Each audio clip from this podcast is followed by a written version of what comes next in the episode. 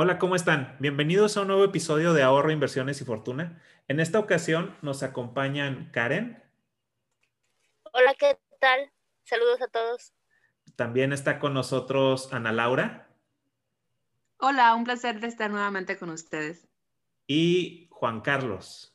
Hola, ¿cómo están todos? Muy buen sábado.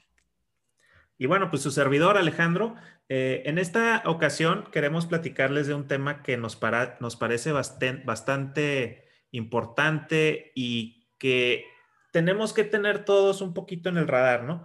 Eh, que es el tema de los fraudes, las estafas, las inversiones riesgosas, y yo le quiero agregar el de las pendejadas, ¿no? Eh, creo que todos hemos caído o conocemos a alguien que ha caído en esas cosas. En particular, yo digo hemos caído porque yo sí he caído en un par de ocasiones. Este, y bueno, hemos escuchado de algunos compañeros en la comunidad que también pues, han estado cayendo en este tipo de, de problemas y queremos pues, platicarles un poquito al respecto, ¿no? ¿Qué, ¿Qué acciones pueden tomar o qué recomendaciones les podemos dar los que estamos presentes en esta ocasión? Para que traten de evitar caer en estos temas, ¿no? Yo voy a dar un pequeño intro de, una de mis primeras pendejadas, este, y, creo que es un tema muy común, ¿eh? ¿eh? Yo tengo la mala costumbre de hacer préstamos personales y hace algunos años yo le empecé a prestar a un compañero del trabajo. Este, era una persona que yo consideraba íntegra, con algunas áreas grises, pero decías, bueno, pues es un cuate que no me va a quedar mal. ¿Cómo fue mi, mi, problema con él y cómo me, cómo me embaucó? Porque todavía no me paga y no creo que me pague, ya de eso hace como cinco años.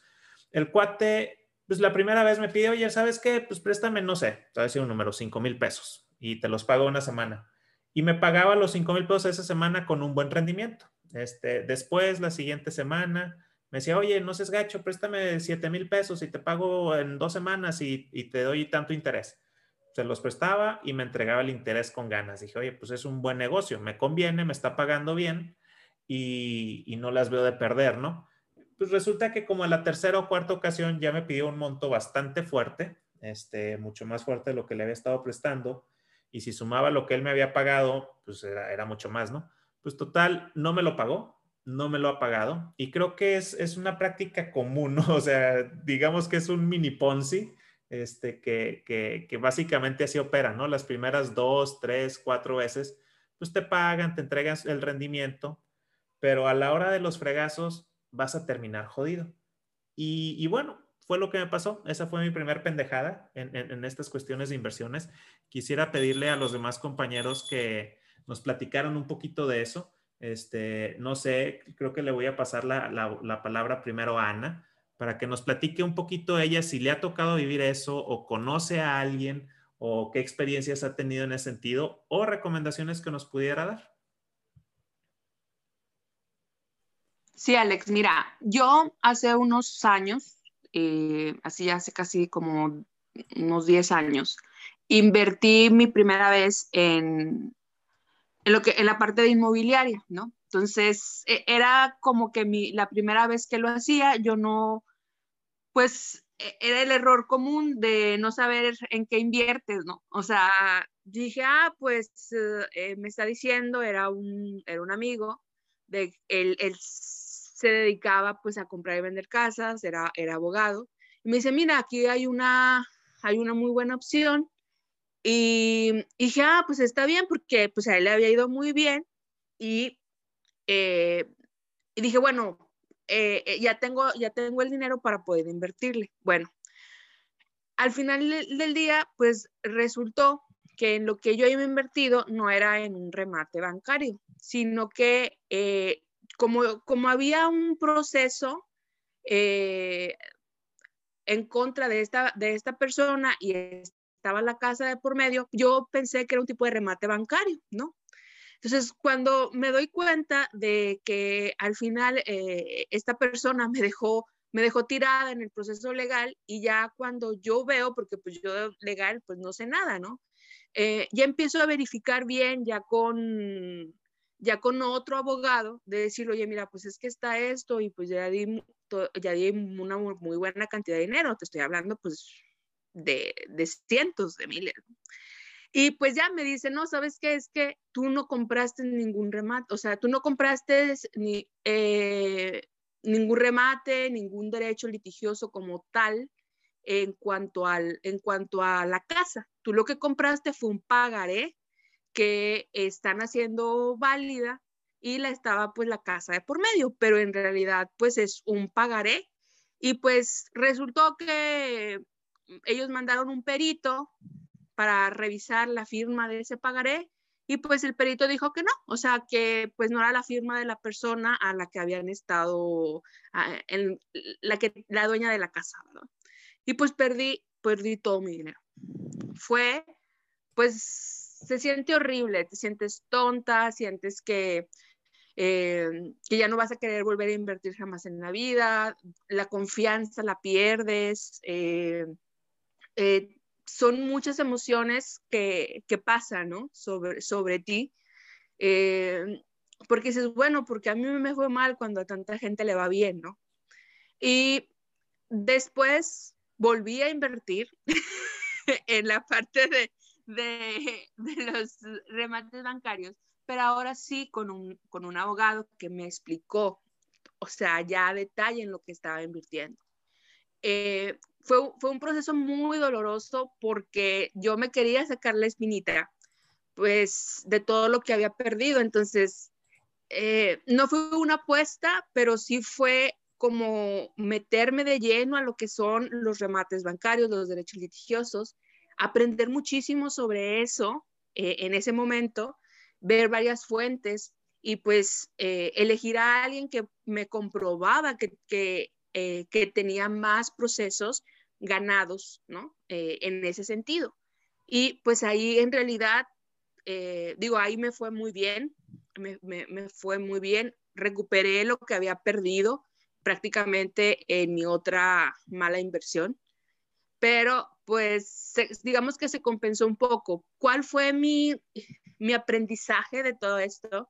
De que primero no te debes de dejar de, de llevar por, por las emociones eh, al momento de invertir. O sea, tienes que ser muy frío, no confiar en el amigo, no confiar en, en, la pareja, no confiar más que en lo que tú investigues de fuentes confiables.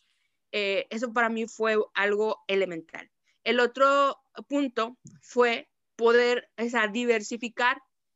Yo lo bueno es que me daban algo mucho más caro todavía, me ofrecieran mucho más caro, y dije, no, porque le voy a meter a dos, o sea, mi mente ya estaba a meterle en, en dos remates, ¿no? Al final, esa, esa diversificación me ayudó a poder compensar el, eh, esa parte de riesgo, porque si hubiera invertido todo con esa persona, pues hubiera perdido todo, ¿no? Entonces, digo, ese es, ese es un punto súper importante. No comprender en lo que invertimos, o sea, yo no comprendía qué es lo que estaba haciendo la verdad, la eh, con, el, con el primera persona, ¿no? me, confié.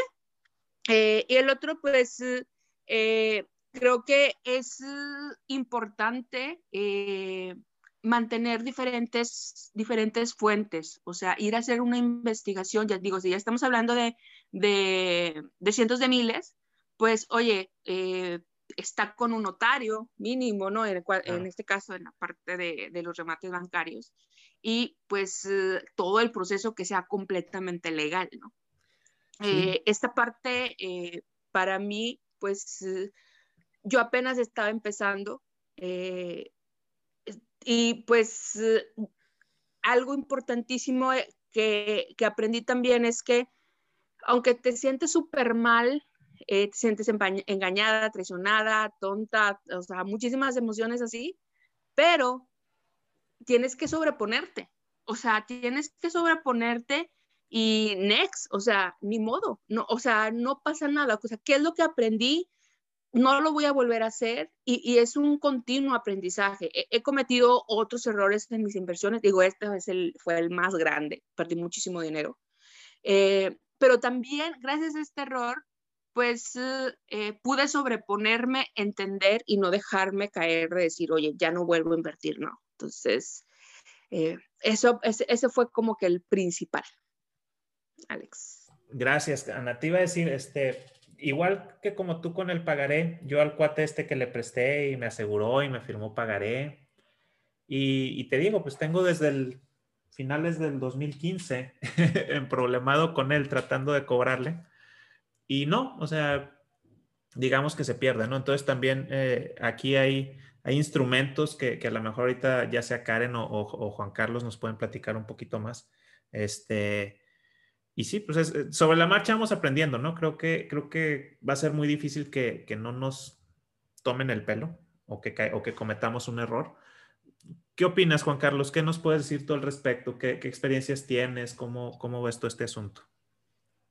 Muchas gracias, Alex. Pues mira, sí es eh, complicado. Yo creo que siempre que uno está tratando de eh, buscar hacer algún rendimiento con su dinero, eh, uno siempre se topa con este tipo de problemas, ¿no? De estafas y fraudes y gente que abusa de uno.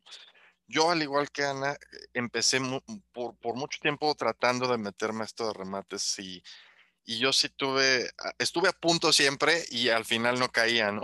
Como que siempre hubo algo que me detuvo, ¿no? En este tipo de, de temas. Y era porque precisamente como eran montos importantes de dinero los que había que dar para esto, los remates, eh, al final este, siempre trataba de hacer lo mejor que podía mi investigación, justo este, por la cantidad de dinero. Y dos o tres veces evité justo caer en esto gracias a literal al internet y a, este sentido de es mucha lana, ¿no? Tienes que averiguar bien si esto no es un fraude. Y gracias a eso yo creo que me salvé de dos o tres, eh, que son despachos que ahorita, pues sí, es gente que está en el bote o que está perseguida o que está con expedientes abiertos. Y yo se los platico muy rápido, ¿no? O sea, yo en el mismo interés cuando fue la crisis de 2008-2009, la financiera esta hipotecaria, en México se dio este boom de remates hipotecarios, salieron por todos lados y todavía hasta la fecha hay muchos en los periódicos, es, de lo que encuentras más ahora, de hecho. Y yo pues, pues dije, a ver, ¿no? Ah, ¿Cómo está esto? Me puse a revisar, encontré ahí pues, algunos despachos que ponen sus anuncios, empecé a ver y, te la cantaban súper bonita, ¿no? Un contrato notariado, este, es firmas aquí con nosotros y, no hay bronca, ¿no? Este, nosotros nos hacemos cargo de todo y en un año, año y medio, que siempre te la ponen, en lo que termina el juicio y demás, eh, tú tienes este, tu, bien inmueble.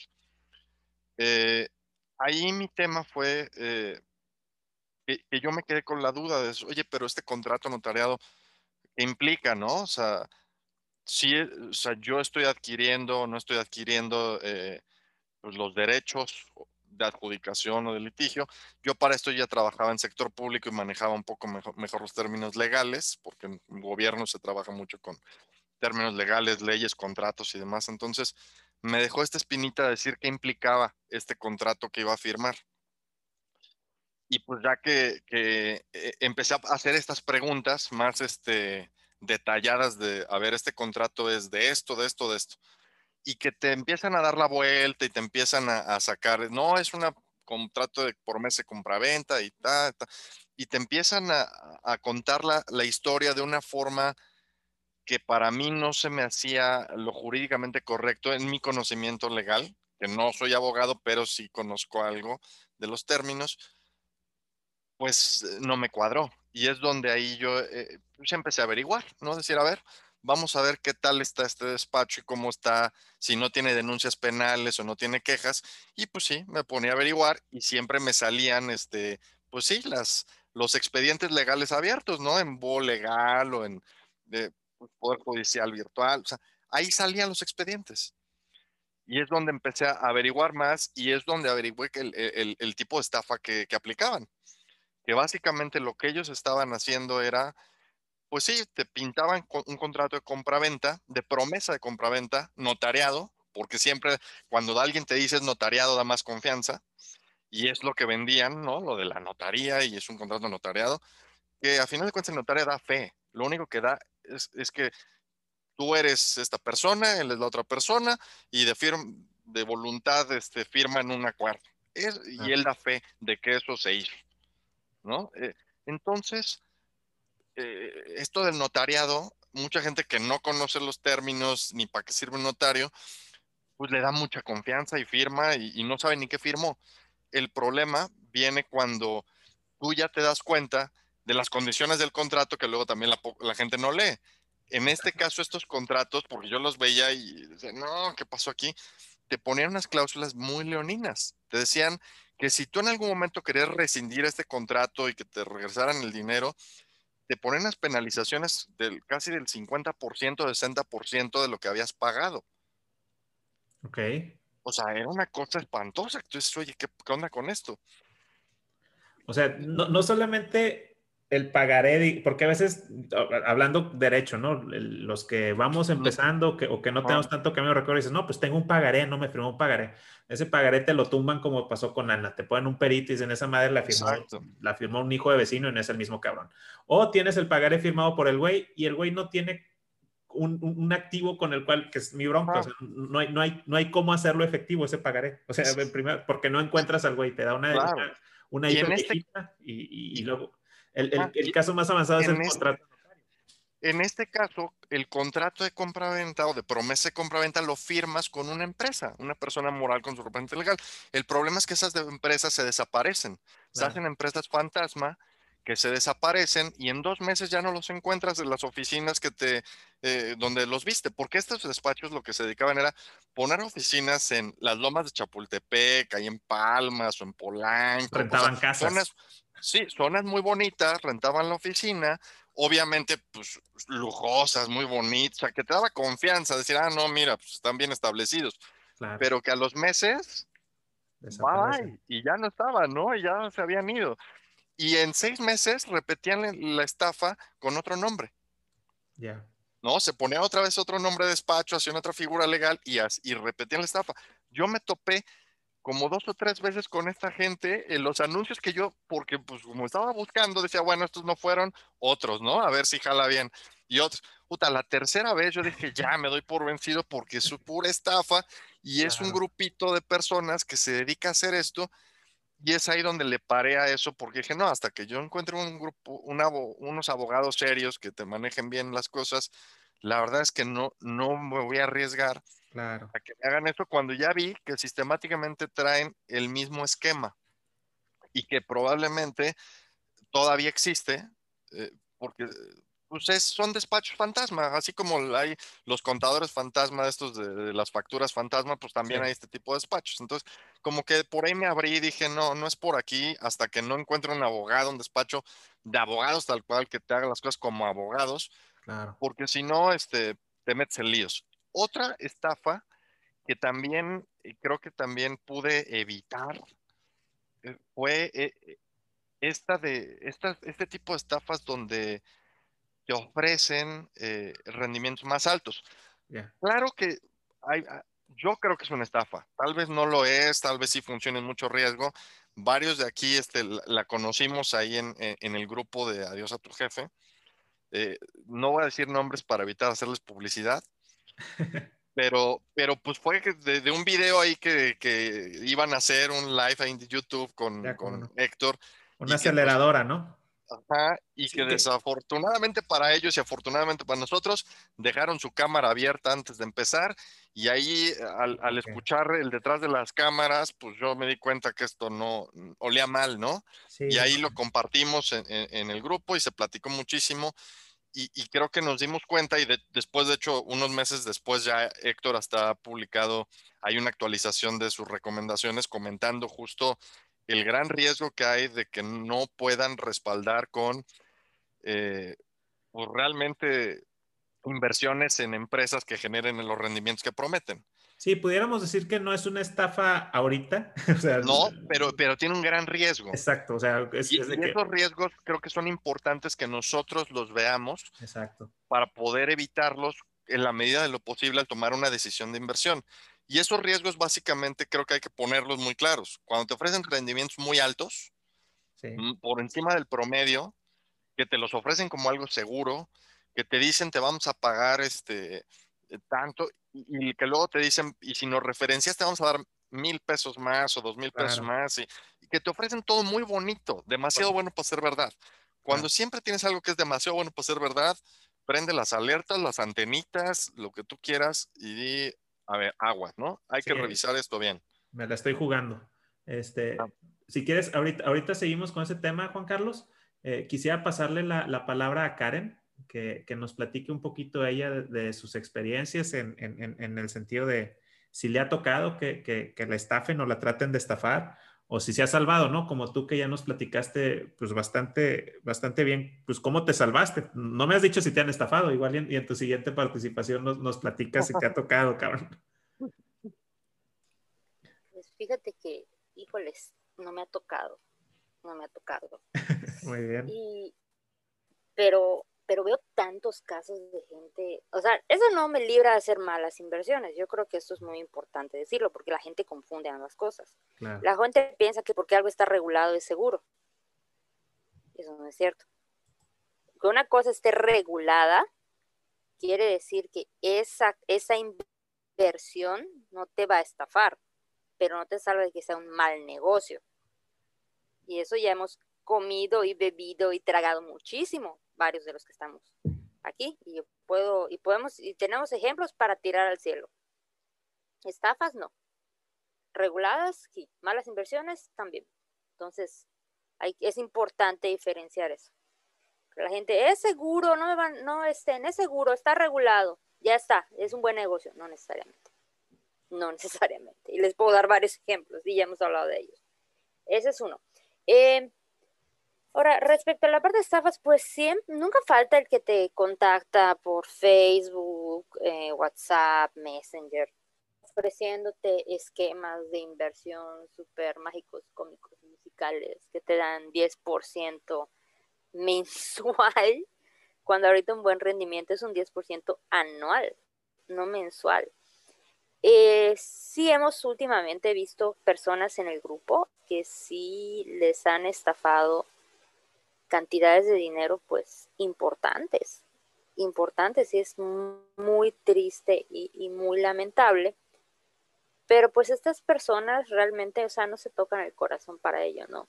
Eh, bien en un podcast dijo Héctor Sosa algo que, que a mí me encantó respecto a que estos estafadores no solo te roban dinero, sino que te roban una parte de tu vida. ¿Por qué? Porque tú invertiste una parte de tu vida para obtener ese dinero. Y la persona que llega y te lo quita te está robando una parte de tu vida. Entonces eso es, eso es particularmente grave. Pero también aunado a la falta de información de la gente y de que la gente no quiere, en muchos casos, involucrarse en lo que está metiendo su dinero. Únicamente, nadie, nadie nos va a contactar, nadie, para eh, ofrecernos la mejor inversión del mundo mundial en la que Bill Gates se metió y en la que Carlos Slim se metió. Nadie, nunca. En todo caso, ¿por qué te estarían hablando a ti o a, o a cualquiera si ellos pueden hacer un montón de dinero? O sea, no tiene sentido. Entonces, primero, pues no ser tan crédulos con eso comparar con las demás tasas del mercado. O sea, tasas irrisorias, absurdas, que dices, ¿cómo es posible? Yo supe de un esquema que prometía duplicar tu dinero cada cuatro horas, o sea, con, con trading, o sea, por favor, cada cuatro horas. O sea, imposible, imposible. O sea, eso no existe y menos garantizado. Y también hay veces que eh, creemos que invertir es toma mi dinero, ahí está. Creemos que invertir es solo meter dinero y no, invertir no es solo meter dinero. Invertir es meterse a estudiar en dónde estás metiendo tu dinero. Así sea un gurú, un influencer, una persona súper estudiada, súper certificada, que me dijo dónde meter, me dijo dónde invertir, me dijo cuánto ponerle, cómo ponerle, a cuál irle. Aguas, aguas con eso. Nadie es infalible. Todos se equivocan y han habido equivocaciones monumentales en el mercado, monumentales, quiebras históricas por errores de ese tipo.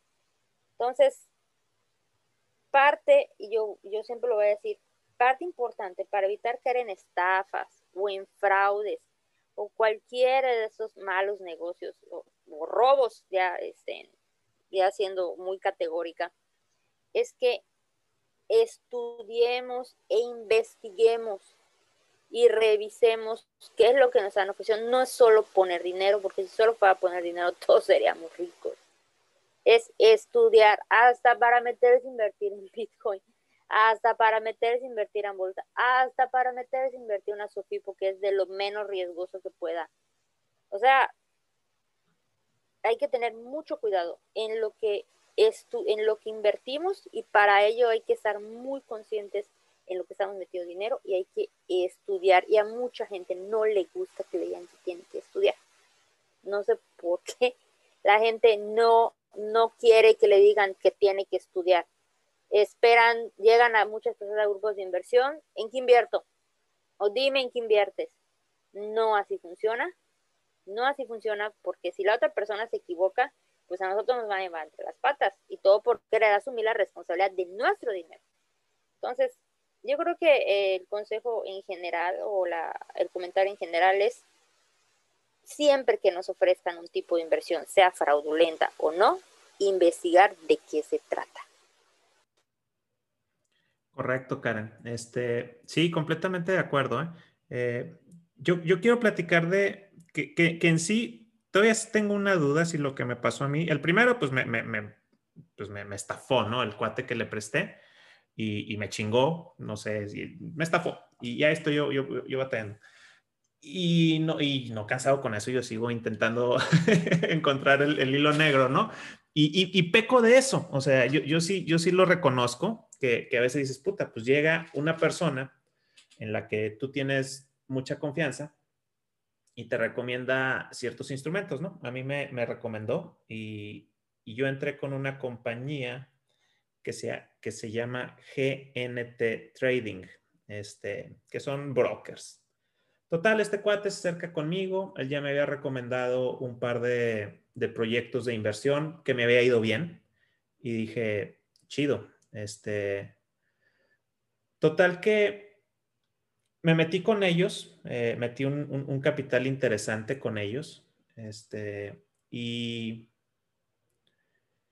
iba bien, ¿eh? O sea, de hecho, ahí te va cuáles fueron mis errores. Yo metí lana, de inicio firmamos un contrato, en el contrato reconocían el capital que, que, que metí, pero hubieron un par de alertas al principio. Este, hice un par de búsquedas en línea, y había comentarios encontrados, pero más tirándole a comentarios negativos.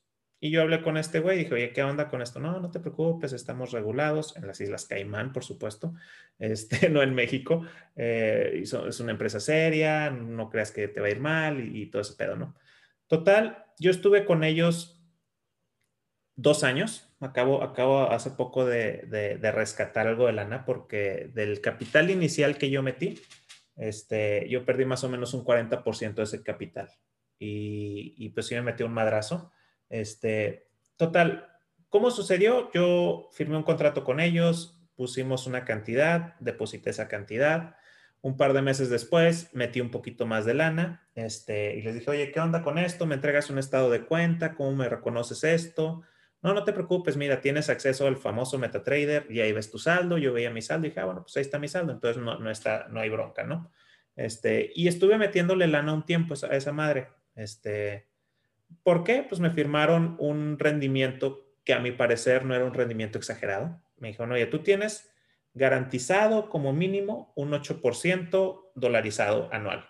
Dije, pues es, es, un rendimiento bastante conservador, pero lo bueno es que está dolarizado. Y, y, había, hubo un año o, meses que, podía ganar más del 1% en un mes, que dices, pues un 1% en un mes no está, o sea, no es, no es imposible, ¿no? Te dije, bueno, pues eh, operan conservador, está bien, este, y estuvo muy, estuvo jalando bien, entre comillas, dos años, ¿no? O sea, iba creciendo, iba creciendo, iba creciendo. ¿Qué sucedió este, por ahí de marzo, creo, del año pasado? Marzo o mayo, por ahí pues algo pasó con ellos que, que hacían trading de, de, Forex, el, típico opciones o esas cosas, ¿no? Donde tienen el famoso bot y ese bot falló y abrió unas posiciones que no debía abrir y cerró otras que no, no debía cerrar y perdió la mitad de la cartera, ¿no? Y dije, oye, ¿qué pasó con eso? Este, no, no te preocupes, lo vas a recuperar, este, te vamos a apalancar más y vamos a meter nuestra lana y la chingada. Y que está bueno, este, vamos a seguirle.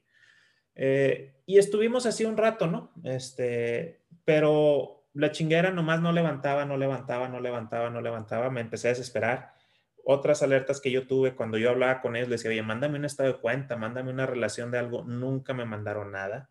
Este, y ahí, ahí mi error fue mucho la confianza en la persona, ¿no? Este, que, que bueno, sigo confiando en este cuate. Para mí es una persona íntegra. Eh, él salió mal con ellos, salió bronqueado y hay cosas ahí medio raras. Este, que, que ahí mismo yo me estoy negando, ¿no? A, mi error, que, que lo reconozco, en, en, el confiar en la persona, ¿no? Pero sumando en lo que comentan todos ustedes, este, Karen, pues yo no investigué, yo fui huevón y yo dije que estos güeyes me hagan lana, ¿no? y, digamos que en el papel dos años me hicieron lana, en la realidad es que no me hicieron lana, yo perdí lana con ellos y me, robaron, o sea, literalmente me robaron.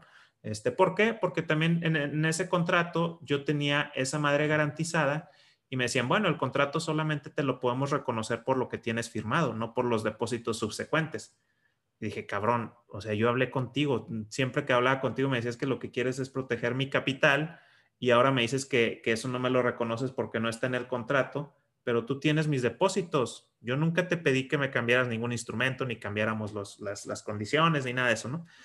Total, preferí llevarme esa lana este, para ponerla yo en otros lados a trabajar. Este, esa fue, yo sí creo que es una estafa. Yo creo que GNT Trading son estafadores. Yo creo que es gente que no tiene escrúpulos, que no vale madre. Este, y y, cuando entres con ese tipo de despachos que, se escudan de que son traders profesionales, fui a sus oficinas, oficinas bastante, digamos, elegantes, lujosas en una zona importante de San Pedro, este, y mucho millennial ahí, y, veías mucho movimiento, ¿no? Y dije, oye, pues este, este, esquema está raro, este, pero, puta, pues no, son de confiar. Y, como a ellos, pues también puedes decir de, de algunas otras, este, empresas, ¿no? O fintechs, este, que, que, bueno, Karen fue muy, muy prudente, Juan Carlos han sido muy prudentes, pues digamos afluenta, que, que es, eso para mí es una estafa, este, que, que, no, que no cobran prestas y, y su, su, esquema te están robando lana, como inversionista estás robando lana, estás regalando dinero. Eh, y bueno, esa, esa, es mi experiencia, ¿no? Eh, ¿qué, ¿qué, puedo decir? Pues realmente las recomendaciones que ustedes nos han dado creo que es lo que, lo que las personas deberían de, deberíamos de hacer, ¿eh? O sea, no, no podemos ceder el, volante de, nuestra lana a, un tercero porque no le va a importar, a él, le importa su bienestar, como es el dicho, ¿no? Primero mis dientes, luego mis parientes. Entonces, él, va a buscar cómo, cómo cubrir sus necesidades y ya después lo que sobre te lo va a soltar a ti. Este, no sé si, tú, Ana, quieras, quieras aportar algo más en este tema, algún comentario, sumar un, poquito más de, en, este, en este tema.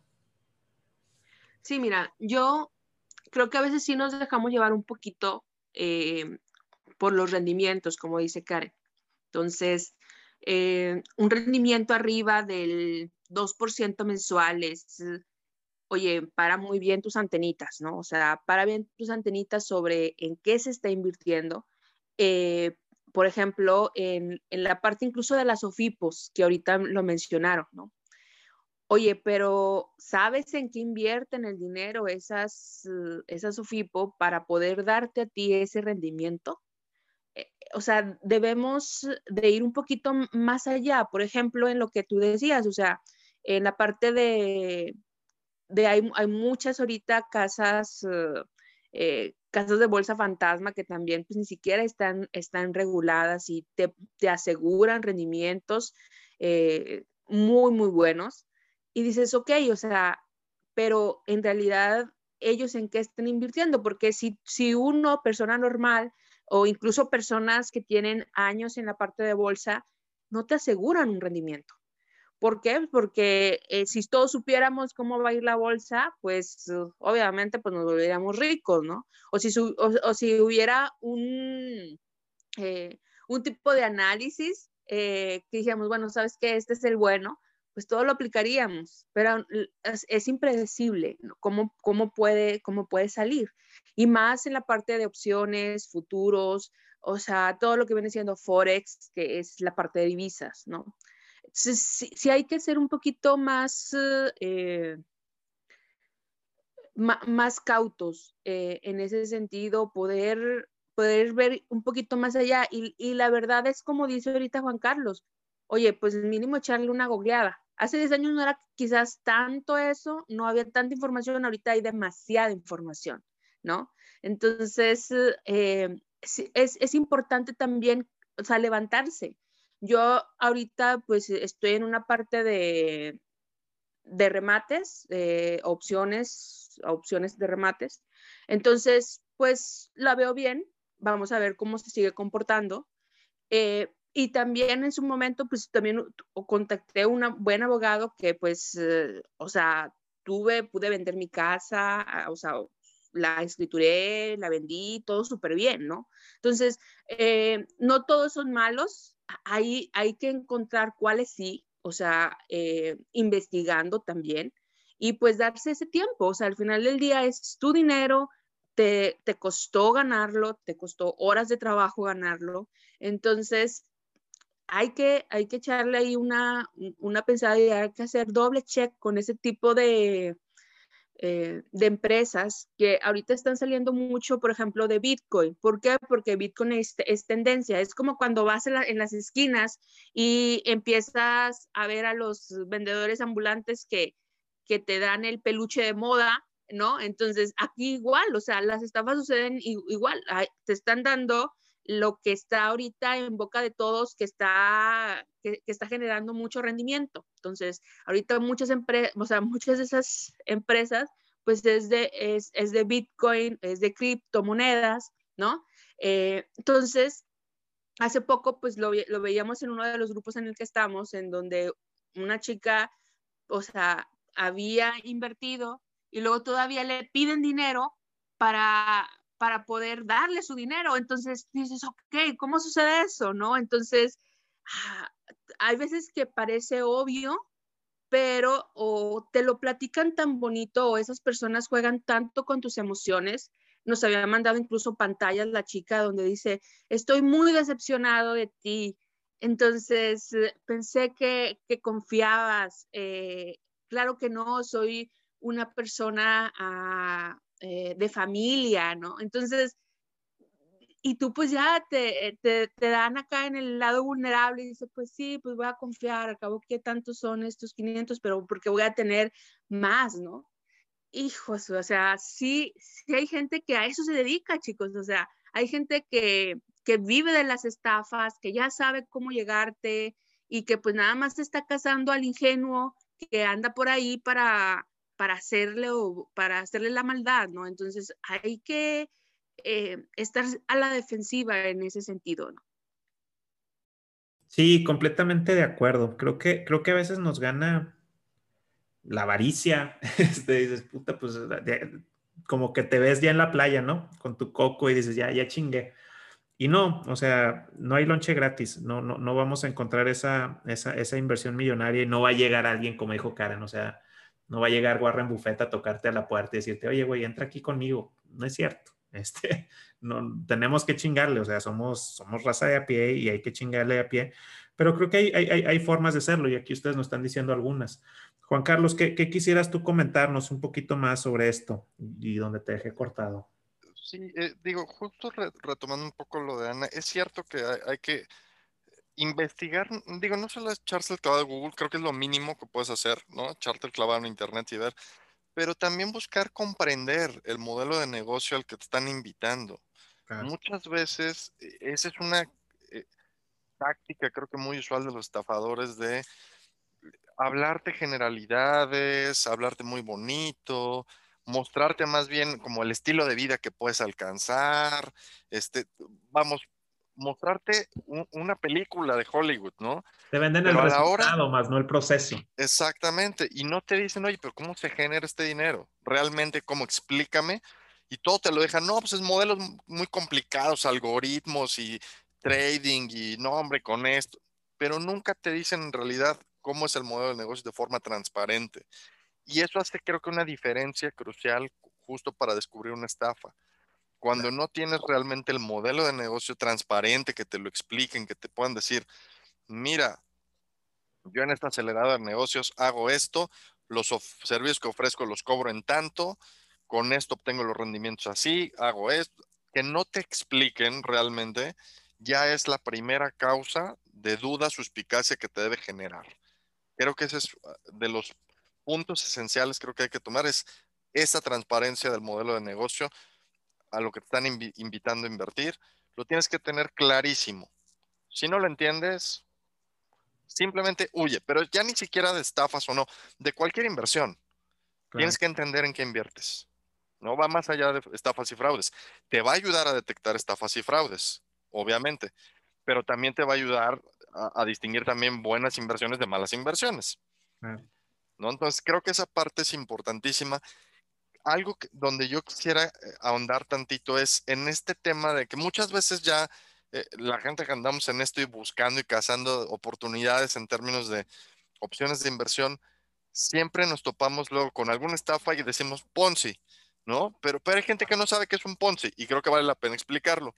Aquí lo que hay que decir es que Ponzi, pues era un inmigrante, me parece que de origen italiano que llegó a Estados Unidos, a Nueva York, eh, y lo que hizo fue pues hacer uh, un, fraude precisamente a través de timbres postales que tenían un costo. Y él, este, pues en un principio, eh, creo que los, este, los arrancaba otra vez, los timbres postales, y los revendía. Y él lo ponía como que era un gran negocio ese, y pues invitaba a la gente a invertir en ese negocio con él, de, de timbres postales, algo así era. Pero obviamente, pues el negocio no era tan bueno. Entonces, la única forma de que sobreviviera su negocio era seguir invitando este, gente para que invirtiera en este supuesto negociazo y gracias a que la gente seguía invirtiendo, él podía pagar los intereses que prometía. ¿No? Ah, pero el negocio en realidad, pues era un negocio, pues chafón, ¿no? O sea, era un negocio que no era negocio. Eh, pero pues se hizo muy famoso, la gente invertía, eh, invertía con él, pues hasta que se cayó hasta que alguien este, lo empezó a investigar y se cayó como una casa de naipes, ¿no? Se construye con naipes. Ese tipo de, estafa que se, le conoce como Ponzi, la repiten muchos negocios que son de pirámide, eh, la flor de la abundancia, eh, todos estos de criptomonedas que te dicen inviértele mil dólares y por cada persona que invites te vamos a pagar algo por referido. Entonces, eh, se nutren de la gente que va entrando al negocio y gracias a la gente que va entrando al negocio es que ellos pueden pagar los eh, rendimientos que prometen. Es así más o menos eh, está planeado un Ponzi. El Ponzi sobrevive mientras pueda seguir atrayendo gente que meta su lana para pagarle a los que entraron antes que tú. Y los que entraron antes probablemente puedan sacar algo de dinero, pero los últimos que entraron en la estafa, en el esquema Ponzi, pueden quedarse eh, pues bailando, ¿no? Porque no recuperaron nada, ¿no? Entonces es muy peligroso por eso este tipo de, de esquemas que son tan atractivos, que te pagan tan buenas tasas, que te muestran un estilo de vida, que te lo platican todo sencillito como película de Hollywood y que real, en realidad lo que están vendiendo es esta idea de que le gana tu ambición, ¿no? Ah, y, eh, psicológicamente tiene un efecto, ¿no? Eh, de, que ya te viste, ¿no? El ya me vi. Y vas, ¿no? Ahí con la lana. Entonces, los estafadores juegan con la psicología que uno tiene, con la ambición, con la desesperación, con querer las cosas fáciles, con hacerte sentir especial, con, o sea, ese tipo de, de tretas psicológicas, los estafadores viven de eso. Viven de pues pintarte un mundo de color de rosa eh, fantástico y que tú eres especial y se fijaron en ti, ¿no? Y, y confíes en ellos. Es ahí donde uno tiene que prender sus antenitas y decir, no, espérate, aquí está sucediendo algo, no puede ser, e, es demasiado bueno para ser verdad. Y así uno creo que puede librarse y justo pensar en esto, ¿no? Eh, el rendimiento, cómo lo generan, están pagando por referidos tanto, tanta lana por referidos, ¿en serio? O sea, son todas cosas que uno debe preguntarse cuando lo inviten a estas cosas que son demasiado buenas para ser verdad y, que yo sí creo, creo que vale la pena que la gente sepa de este tipo de cosas.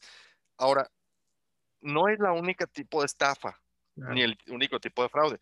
Lo comento porque ahorita también está muy de moda el fraude bancario, de la clásica llamada de teléfono, donde los defraudadores, a esa me ocurrió hace también, ah, creo que como un mes, mes y medio, te hablan y ya prácticamente hicieron una calca del servicio telefónico de tu banco. Y te contestan con la misma, la musiquita, la grabación, y pongas su NIP, y este, la, todo igualito, para decirte que hay una operación eh, de un cierto monto y que se dieron cuenta y que hay que validarla y al final siempre te van a pedir tus datos personales y es impresionante el robo de bases de datos que hay en México porque te dan tu nombre, el número de tarjeta, te dan todo. Y, pero lo único que les falta es el NIP, ¿no? E, es el NIP o tu código de seguridad de la tarjeta y te lo ponen todo tan bonito para que lo sueltes rapidísimo y como ya te platican todo y te todo es prácticamente igual, ya cuando llegan a esa parte, bueno, nada más falta que me diga su código de seguridad. Si ya te la tragaste completita la historia, te vas, ¿eh? Y se los das. Y hay que decirlo muy claramente, ningún banco te va a pedir ese código de seguridad. Ninguno. Ninguno te va a pedir tu NIP de, de el cajero automático. Ninguno te va a pedir información sensible en un servicio telefónico que pueda comprometer tu, este, tu acceso a, tu cuenta bancaria. Pero o que te hablen para, para, que te ganaste algo que, que, ni siquiera participaste. Y dices, güey, yo ni estoy participando en no estoy en este banco, ¿cómo me gané? Y por, y por Facebook ya aparece mucho también este tipo de personas que te solicitan amistad y que se dedican a meter gente a este tipo de esquemas, de premios y demás, por Instagram, por WhatsApp. O sea, está abundando esto porque estamos en una crisis económica. Hay que ponerlo muy claro. En estas crisis económicas donde se genera justo esta desesperación a veces porque eh, pues, la gente está eh, en estrés financiero, y alguien llega y se va a aprovechar de eso y decirte, yo te voy a dar lana rápido. Claro. Y asegurado, y mira mi coche. Hay que tener cuidado por eso, porque van a jugar con nuestra psicología. Todas este tipo de inversiones juegan contra nuestra psicología. Entonces, es ahí donde creo que hay que tener cuidado digo yo, al igual que Ana, creo que aquí, creo que los tres o los cuatro estamos e, en este tema de remates, estamos esperando resultados y creo que, y eso hay que decirlo como lección, le entramos con este despacho con una inversión pequeña. Es especulativo todavía. Es especulativo, es todavía, y todavía no sabemos si nos van a ver la cara o vamos a salir bien librados. Exacto. El día que salgamos bien librados, se cumpla y veamos que el despacho nos funcionó, diremos, pues sí, jala. Sí vimos que funcionó, que el despacho este de abogados funcionó bien, que hizo las cosas de forma adecuada y que pudimos este, sacar el rendimiento. Pero hasta ese día, ahorita es especulativo y justo invertimos poquito dinero. Exacto. Y, en conjunto, para mitigar ese riesgo, sabiendo que podríamos también ser sujetos a una mala inversión, a un fraude en estafa, conociendo con antecedentes que este mercado de remates está lleno de este, pues, malandrines. Exacto. Obviamente, pues sí, tuvimos una referencia, tuvimos este, gente que nos platicó, nos entrevistamos, hicimos todo lo que pudimos para investigar lo mejor posible. Correcto. Pero nunca estamos exentos y todavía estamos a la espera de ver qué es lo que sucede con, este, con esta inversión. Que, que, ahí, quiero, ahí quiero aportar algo, o sea, también no puedes paralizarte, ¿no? Decir, puta, pues todo va a ser estafa, entonces no hago nada. Pues tienes que tienes que tentarle, ¿no? O sea, como tú dices, Juan Carlos, o sea, sí, hicimos lo, más posible por mitigar el riesgo y por entender a lo que estábamos entrando, sabiendo que existe el riesgo, este, pero nunca vas a entrar a algo 100% seguro. nada te va a garantizar que, lo que inviertas no va, no va a haber riesgo y te van a garantizar lo que vas a entrar, ¿no? O sea, eso va a ser imposible. Karen, no sé si tú quisieras comentarnos algo más de, de este tema es que este tema daría para escribir un libro, en serio, que es, no, es que es, increíble. Y no, desde luego, pues yo creo que me han tratado de, de zafar varias veces, sobre todo las típicas llamadas de premios. Les comentaba en la comunidad que hace unos, como unos, un mes, algo así, me hablan, me habla un, muchacho muy entusiasta y me dice que me gané un premio por parte de Visa y Mastercard. Y yo, caray, ¿de Visa o de Mastercard? Porque que yo sepa, o sea... No son tan amiguitos. No, es como que me hablen, se ganó un, un, dote de refrescos de Coca-Cola y Pepsi. Y yo, ah, caray, ¿desde cuándo, no? Exacto. Pero bueno, este, se fusionaron y cuál es su nuevo ticket. Bueno, este, el caso es que yo no participaba en ninguna promoción y el sí, yo, no. Sí, yo, no. Y le digo, a ver, ¿en qué promoción? Se ganó usted ya ni me acuerdo que me gané, algo me gané. Entonces, yo la verdad nunca he asistido, obviamente, pues por temores de que mi integridad física pueda estar en riesgo, evidentemente. Pero te dan, te dan una dirección para que vayas a un hotel, un hotel así. O sea, cualquiera, tengan en cuenta que porque sea en un hotel no los hace seguros. Cualquiera puede rentar un salón en un hotel. Claro. Y al hotel creo que no le importa que vayan a hacer allá. Claro. Entonces, yo he sabido que llegas y toman los datos de tu tarjeta. Y ya tomando los datos de tu tarjeta, pues ahí está. O sea, ¿qué, ¿qué, nomás? O sea, es una estafa exactamente elaborada para que tú y te van a... Es como esa señora que salió la nota hace, unas, hace unos días de que le hablaron y le dijeron que se había ganado una cámara GoPro de su banco.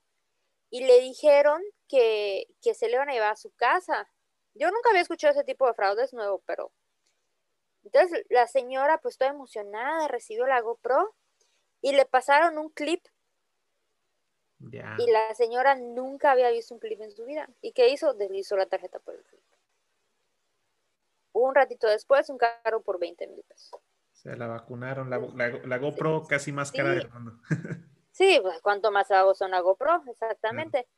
Casi la señora reclamó el banco y el banco le dijo, señora, usted deslizó su tarjeta por un clip. Un clip es una terminal. Exacto. Y pues el banco desgraciadamente ahí no puede hacer nada. Obviamente hay una robadera de base de datos impresionante que yo creo que a todos nos ha llegado al correo. De hecho, este, desgraciadamente tiro por viaje a la cuenta de correo, hasta la cuenta del trabajo, dices del trabajo, güey. La típica estafa nigeriana de que te quieren hacer una transferencia por unos cuantos millones de dólares. Esos me llegan pero hay, también.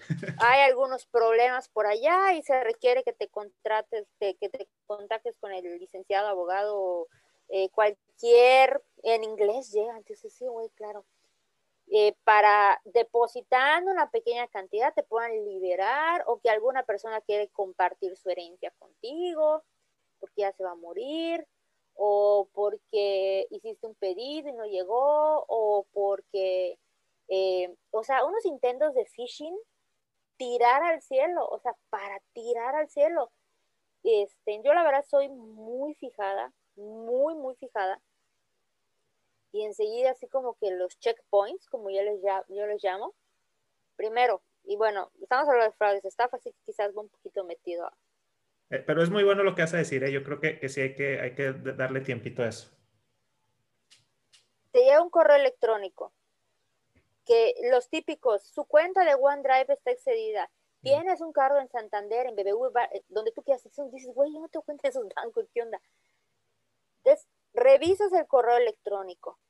Si te viene de un dominio que sea, por ejemplo, microsoft.br o microsoft.net o un correo o un dominio que no sea este el oficial el que siempre el que siempre usa Microsoft o a veces hacen un misspelling no sé cómo se diga en inglés así como que cambian las el orden de las palabras por ejemplo este Andrés Antonopoulos que es una persona muy este, metida en el, en el ámbito eh, de cripto, comentaba de unos correos electrónicos que llamaban de Ledger, que el dominio era Ledger. Nada más Entonces, tú así a primerazo, no te das cuenta porque lo lees rápido y dices, ah, sí, sí, es legítimo. Entonces empiezas a analizar el correo y a veces hay faltas de ortografía o están en inglés, o sea, gente en inglés, algo que tengas negocios en algún país este, angloparlante eh, bueno, revisas la dirección, algo que te ofrezca dinero, o el típico, tengo unas fotos tuyas. Sí, te grabé, ¿no? Eh, Cuando estabas ahí viendo. Pues es verdad, pues es que no, exactamente. Eh, pero siempre, siempre se espera una respuesta de tu parte. que des clic a un link, que te contactes con alguien, que respondas el correo electrónico. Entonces, a veces, por lo regular, eh, los correos electrónicos sí los filtran y los mandan spam, pero uno que otro se llega a colar a la bandeja de entrada. Y tú lo lees y a mí, por ejemplo, te llegan unos y dices, parece legítimo. O sea, tiene los colores, el tipo de letra, buena ortografía. Esa es básica, la ortografía, ¿eh? Esa es básica. Y luego checas el dominio que dice pepitomendieta.com ZXR, y dices, no, pues no, o sea, es un, es un dominio balino que no tiene nada que ver. Entonces, si esos pequeños pasos de seguridad, y sobre todo en el celular, el celular, por lo menos en los iPhones, tú cuando abres un correo electrónico, te dice, no sé, el nombre de la cuenta, support, o cualquier cosa, pero si tú le das clic, ya puedes ver cuál es el remitente de ese correo electrónico y ya puedes checar el dominio de la dirección del correo electrónico. Entonces, me han llegado, por ejemplo, correos de Microsoft que el dominio es peugeot.brasil. Ese es muy común, ¿eh? Me están llegando muchos de ese. De Peugeot, dices, ¿qué onda? Peugeot.brasil. Y dices, güey, ¿quiénes son estos, no? Entonces, este, yo, yo, he visto de esos, yo he visto de esos, pero los he visto. Entonces, sí están medio, medio raros. Alguien me preguntó, ¿por qué no enviaría a Peugeot un correo? Pues no sé. O sea, comprarse algo Peugeot, no. Entonces, o cosas así raras que sí es importante checarlas para evitar caer en esos esquemas. Y nuevamente, la recomendación de no confiar a ciegas en lo que nos digan, nos recomienden, nos dan, si lo dijo un influencer, si lo dijo la persona más preparada del mundo. Yo conozco gente muy preparada, muy, muy preparada, muy, muy preparada, que aún teniendo la preparación, te dicen, no me hagas caso, investiga por ti mismo para que tú mismo te puedas formar un criterio. Esa es la clave, que uno se pueda formar un criterio y no seguir a pies juntillas lo que nos diga algo más. Pero sí, o sea, la recomendación es esa, tener mucho cuidado y fijarse muy bien y revisar muy bien. Sí, quiero, quiero sumar un poquito en lo que nos comentas, Karen, porque es cierto, a veces que, como que no, no podemos enfocarnos solo, solo a, las, a los fraudes o estafas en, en fintech o inversiones o, en, este, en este ambiente que, es lo que estamos buscando, ¿no? Porque a fin de cuentas, cualquiera de estos fraudes o estafas, pues van por nuestra lana. O sea, lo que quieren es tumbarnos billetes. Y, este último punto que comentaste es bien común, ¿eh? Este, y yo lo he visto y lo estoy viendo ahorita. Este, el tema de, de la típica notificación del SAT, ¿no? Que te llega por correo electrónico donde te dicen, este, tienes no sé qué madre o algo, alguna notificación del SAT. Y yo lo he visto mucho en mi trabajo. Este, muchos, muchos compañeros no toman esas precauciones que nos dijiste, Karen. Revisa que el remitente sea el correo oficial. Nada más ven SAT, lo abren y generalmente es un enlace malicioso que seguramente te va a envirular la computadora, que, eso ya lo platiqué en otro capítulo, pero así le pasó a un jefe mío, se abrió uno de esos enlaces maliciosos, le enviruló la computadora por ahí del 2012 y le, le, le, desmadró sus archivos, se los, se los encriptó, no sé qué le hizo. Y, el, y, ese virus tenías tú que pagar Bitcoin para poderlo liberar, ¿no? Fue la primera vez que yo vi el Bitcoin en el 2012.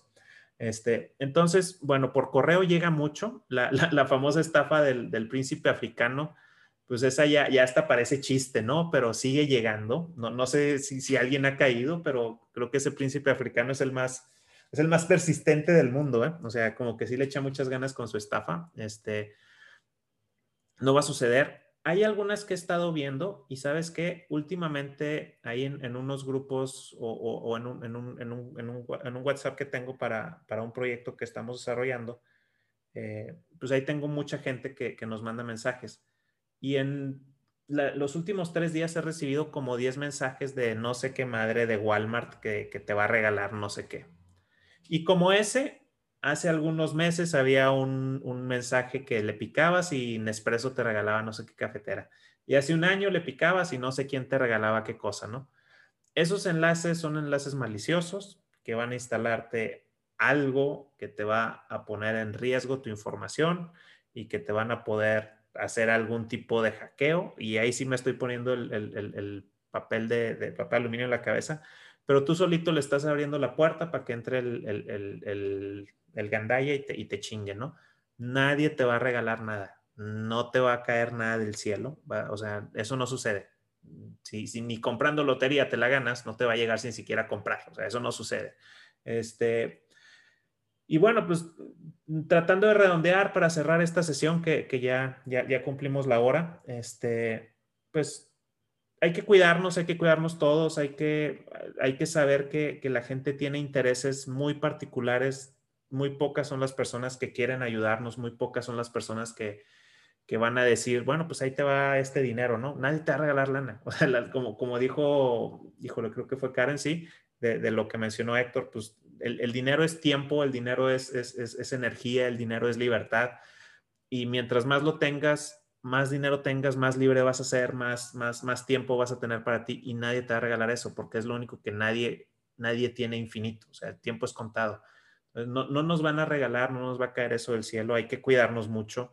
Este, no nos podemos paralizar, también es algo que yo quiero decir, y yo, y yo sigo buscándole y yo sí sigo metiéndome en proyectos muy riesgosos, muy pendejos, este, porque me, gusta la mala vida, pero, pero sí hay que, hay que entenderle, ¿no? O sea, hay que saber qué metes a cada cosa. No puedes meter lana que te va a doler perder. Este, hay gente que, que mete su patrimonio creyendo que esa va a ser la salida y no es cierto. O sea, mete lo que hicimos nosotros en el remate. Decimos, bueno, ¿podemos apostar esa lana? Sí, sí podemos apostarla. ¿Podemos soportar esa pérdida? Sí, la podemos soportar. Este, nos va a doler, claro que nos va a doler, o sea, te duele cuando, cuando pierdes 100 pesos, ¿no? Que no, no los encuentras que los traías en el pantalón, pues imagínate que te duele perder un par de miles de pesos, definitivamente duele, pero no, no puedes paralizarte, el chiste es buscar cómo, cómo, cómo mitigar tu riesgo, cómo, mm, cómo equivocarte lo menos posible. Este, y bueno, pues las comunidades están, este, hay grupos, hay gente que siempre está dispuesta a ayudar. Eso es muy distinto. O sea, la ayuda creo que siempre va a haber, pero no va a haber quien te, quien te regale lana, ¿no? O sea, y bueno, pues a veces vale mucho más la ayuda, vale más un consejo que, cualquier inversión. Eh, con eso, pues ah, nada más les, les, pediré a cada uno de ustedes algún mensaje de cierre para que cerremos este episodio. Empezamos con Ana. Pues eh, que estén siempre atentos, ¿no? Siempre atentos a las señales. Eh, no todo es fraude tampoco. Hay obviamente inversiones que traen un riesgo ya per se. Entonces, abrirse con, precaución y usar lo que siempre hemos dicho en los demás episodios, o sea, pon lana que estés dispuesta a perder, ¿no? Sobre todo en estos rendimientos que son, pues, muy altos, pues, va a la par con un riesgo alto. Entonces, ahí mucha precaución y pues sin temor al éxito, inviertan eh, eh, con conocimiento, ¿no? Sobre todo. Gracias, Ana. Juan Carlos, ¿algo que quieras decir? ¿Algún último apunte? Sí, claro. Eh, yo también coincido con Ana. Hay que ir poco a poco, tentando el agua, no paralizarse siempre. En algunos casos, este, hay que aprender justo a diferenciar, ¿no? Entre una estafa y una inversión de alto riesgo. Creo que ese es algo que eh, toma tiempo, ¿no? Toma tiempo desarrollar este, este sentido arácnido, este sexto sentido, estas antenitas, para poder diferenciar las dos. E, en, unos casos sí claramente vas a saber que es un fraude, justo por todas estas señales que hemos platicado, ¿no? Rendimientos muy, altos, no te explican el modelo de negocio, eh, te, explican el resultado aspiracional y te lo ponen de forma perfecta, pero no te dicen los riesgos. O sea, creo que hay varias eh, partes que te pueden dar eh, esta referencia para distinguir un, un, fraude o una estafa. Y por otro lado están las inversiones de alto riesgo, donde sí tienes claro el modelo de negocio, sí tienes claro que este, este riesgo incrementado te da un beneficio incrementado, pero que obviamente está asociado a que un mayor incertidumbre y, no precisamente es un fraude o una estafa, simplemente tienes que asumir que tienes mayor incertidumbre y mayor riesgo a perder esa lana, porque el negocio es así. Entonces hay que aprender a distinguir estas dos partes, ¿no? Las estafas usualmente te dicen que es seguro. Nunca te van a decir desde alto riesgo. Eso es algo que hay que tener muy claro. Siempre te van a decir es seguro, muy fácil, el porcentaje altísimo. Cuando alguien es honesto y te dice, no, este sí es un negocio de alto riesgo, tiene estas probabilidades de perder, tienes este, estas ventajas en cuanto al rendimiento y te lo explican bien, bueno, ya es diferente la decisión. Entonces hay que aprender a distinguir entre inversiones de alto riesgo y fraudes. ¿No? Eso es, toma tiempo, hay que hacerlo.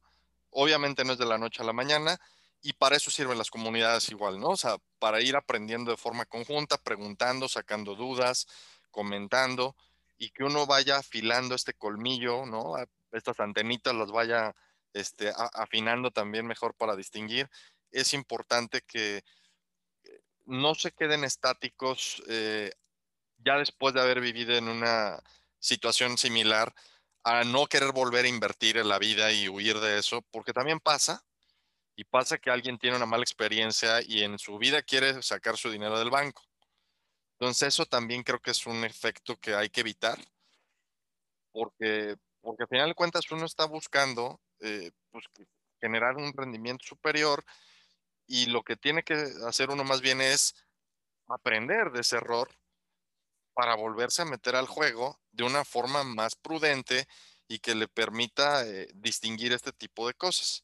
Y un último fraude que, que hice, si estuve a punto de caer, que quería comentar, es las páginas de Internet. Así como hay correos electrónicos fraudulentos que te llegan con mensajes y demás, también hay páginas de Internet que se arman en cuestión de días, que calcan la página de Internet original de la empresa, le ponen un nombre, un dominio muy parecido, que te da a ti entender, ah, pues debe ser de la empresa, pero lo ponen como un sitio eh, especializado de la empresa, un dominio especializado. A mí me sucedió cuando estaba buscando un auto y eh, pues puse ahí en, eh, en, Google, dice, a ver, pues venta de autos usados, ¿no? A ver qué me sale.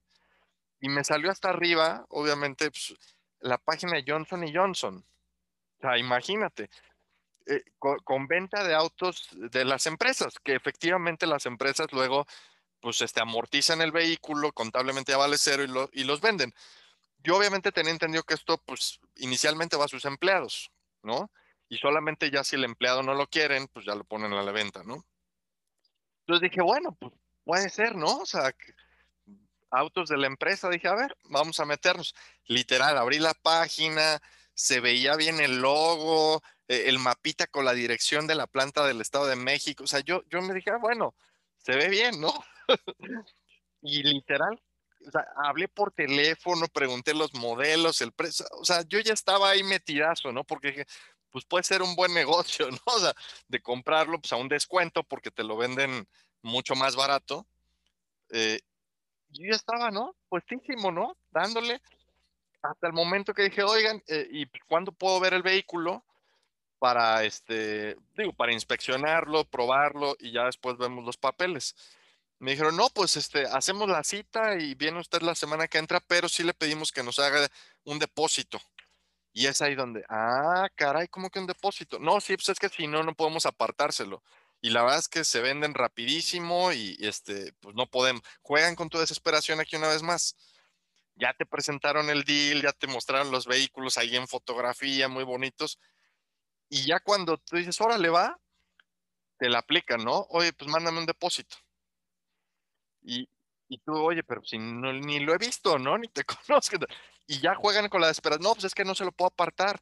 Y es que tengo otro cliente que ya también lo está viendo y que también está pidiendo.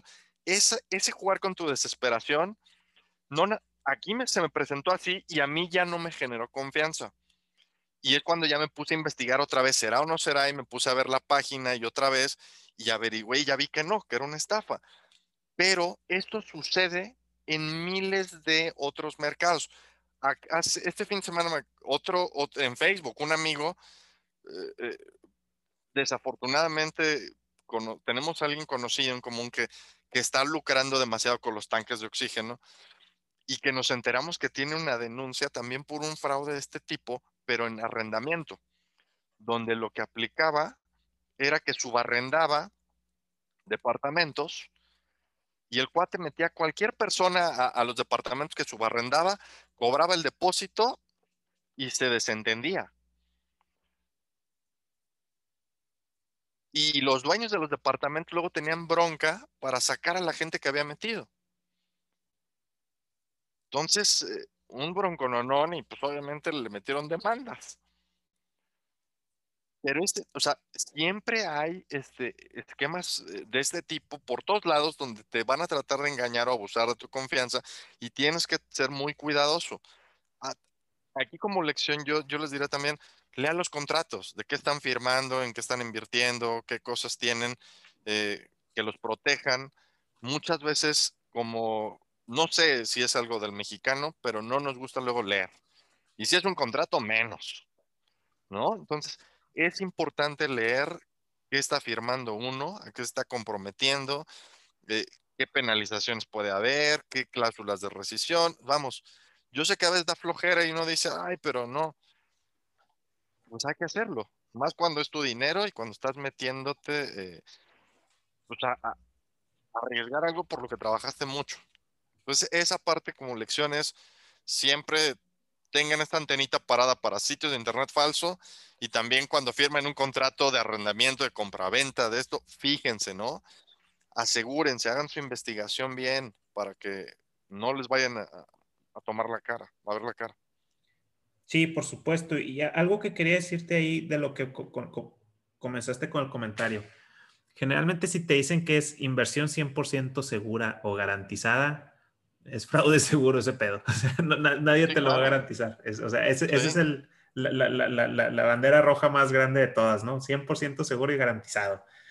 Cuando te dicen eso, córrele. Este, y sí, también jugar, ¿no? Con, con lo que tú dices, la, urgencia, la emoción, se me va a ir la oportunidad y alguien más me la va a ganar y ahí es donde te agarran. Karen, ¿tú cómo, cómo quisieras cerrar este, este episodio? Verdad es que ha sido uno de los episodios que a mí más, me ha gustado grabar. Porque sí, como decía, podemos escribir un libro de esto totalmente. O sea, ¿a quién no le ha pasado? Pero sí quiero recapitular sobre algunos puntos. O sea, no, les estamos diciendo, no inviertan, no, Dios mío, todo es malo, todos me quieren robar, todos me den signo de pesos, corran. O sea, no, no, no significa no inviertan. No existe inversión segura porque hay gente que no, no, no es seguro, no truena, no le pasa nada malo, no, no, no está garantizado, no existe inversión segura. Hasta dejarlo bajo el colchón, o sea, te arriesgas a que entren a robar tu casa, o sea, inflación, CETES, obviamente, decía eh, uno de los maestros de bolsa que, que sigo, que me gusta mucho escuchar, dice, hay que, diferenciar entre la probabilidad y la posibilidad. Por ejemplo, que, no sé, que truene CETES. O sea, si es posible, pues sí. O sea, siempre hay una posibilidad. Ahora, es qué tan probable es que eso suceda. Entonces, toda inversión es, no existe inversión segura. Existen inversiones más seguras que otras. Y también eso nos lleva a que una estafa no es una inversión de alto riesgo. Porque llega gente y te dice, no, es que me ofrecieron este esquema que se nota a leguas y a kilómetros, que es una pirámide, que es un Ponzi. No, todo, no toda pirámide es un Ponzi, pero creo que sí, todo Ponzi es una pirámide. En que se nota a leguas, que es un fraude, a leguas, Dicen, no es una, es una inversión arriesgada. No, no es una inversión arriesgada, es un fraude. Y un fraude es un delito. Y está penado por la ley. O sea, no nos confundamos. Eso es muy importante. Eh, te lo pintan definitivamente muy aspiracional, que el relojito, el, no sé, el, Apple Watch, el iPhone, el, el BMW, el Audi, escoja la marca que a usted le guste, que con la Mac, que trae, o sea, es, es una onda muy aspiracional que no, güey, gana 20 mil pesos al mes, o sus inversiones le dan para viajar por el mundo. O sea, así es como desgraciadamente van enredando a la gente, como esta persona que decía Ana, que dijeron, no, ¿cómo crees en mí? Yo soy una persona súper confiable, otros le estafarán, ajá. Entonces, es su trabajo, o sea, son, son estafadores profesionales. No te van a decir, oh, sí, nuestro esquema de inversión es peligroso, o sea, no te van a decir eso. Te van a tratar de sacar toda la pasta que puedan sacarte, por horrible y espantoso que, que parezca. Entonces, ¿a qué conclusión quisiera llegar? Que es importante estudiar e investigar. Eso es básico. Si nosotros estudiáramos e investigáramos todo lo que nos ofrecen, el esquema de inversión que les llegue es súper fraudulento y nosotros lo investigáramos, ¿está regulado? ¿No está regulado? ¿Qué significa que esté regulado? Que en México por lo menos tienes, ir a, tienes a dónde ir a pelearte. No que sea absolutamente seguro, sino que, que hay alguien que te va a dar la cara y te va a decir, sí, yo regué, yo, yo la regué, yo tiré tu dinero a la basura. Ejemplo, Banco FAMSA o la famosa FICREA, que creo que es una SOFIPO regulada y los dos tronaban como cacahuate. Pero esas personas pudieron recuperar parte de su dinero porque pues eh, hay seguros que, que, los protegen, pero bueno. Estudiar, investigar, y si alguien nos dice, ah, no, no, no, invierta acá, los típicos, toda Homex, o toda Tesla, o toda NIO, ajá, ¿por qué? Es que me lo recomendó y mi amigo le sabe a la bolsa. No, no, no le sabe a la bolsa. O sea, si le supiera la bolsa te estaría recomendando algo. ¿Por qué? Porque todos los instrumentos de inversión no es lo mismo haber comprado Tesla hace, no sé, unos años o algunos meses a comprar Tesla hoy. O sea, hay una diferencia, aunque siga siendo Tesla. Entonces, aguas con esas recomendaciones, a pies juntillas y a ciegas. Hay que investigar. Pregunten por qué. Porque es su dinero, es nuestro dinero. Y nadie mejor que nosotros mismos va a cuidar nuestro dinero. La riqueza no se genera de la noche a la mañana. Como yo siempre digo, esto es una carrera de resistencia, no una carrera de velocidad. Sí, tienes razón, Karen. Este, a veces nos desesperamos, a veces queremos ya, ya estar en la playa viviendo como, como te lo venden en la tele, ¿no? Este, pero, pero retomando y, redondeando lo que ustedes dicen, pues hay que cuidarnos, hay que, hay que, hay que educarnos, no, no hay que no hay que irnos como gordo en tobogán, este, a pesar de que nos guste mucho, pero pues sí, la, gente nos quiere chingar, este, nos quiere chingar gacho y, siempre hay alguien que quiere fregar al otro, ¿no? Y, no está padre. Por eso quisimos grabar este episodio. vimos un, par de comentarios de personas que, que, que, la pasaron mal y no es padre ver gente sufriendo esas cosas, ¿no? Este, algún, yo, yo que he perdido, pues sabes que, sabes que la cagaste, ¿no? Y, lo reconoces y, y, das la vuelta a la hoja.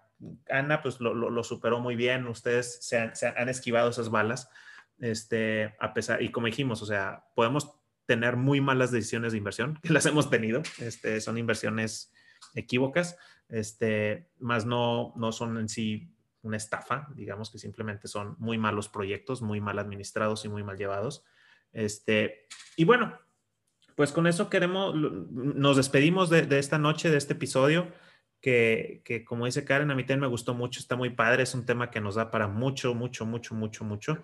Este, hay mucha gente que, le ha ido mal en diferentes y, si quieren y si pueden, pues síganos en nuestras redes. Eh, tenemos nuestra página de, nuestra página internet donde encuentran los enlaces a este podcast, a nuestro blog, a nuestro canal de Telegram, nuestra página de internet nos encuentran en www.inversionesyfortuna.com. Si nos quieren buscar en Telegram, tenemos ahí un grupo donde nos encuentran a los que estamos ahorita aquí, más a los que nos han escuchado en los otros episodios. Este, nos buscan como ahorro, inversiones y fortuna o simplemente le pican en te.com ME diagonal inversiones y fortuna y con eso los va a mandar directo al grupo de Telegram. Este, y pues bueno, muchas gracias por escucharnos. Ana, Juan Carlos, Karen, una, despedida. Muchas gracias. Nos vemos, éxito en sus inversiones. Cuídense mucho. No salgan de casa si no necesitan salir. Estamos en pandemia todavía. Todavía. Código rojo. Sí, sí, sí. Hay que cuidarse también. Cuídense. No solo los billetes. Nos vemos. Sí, sí. Bye. Bye.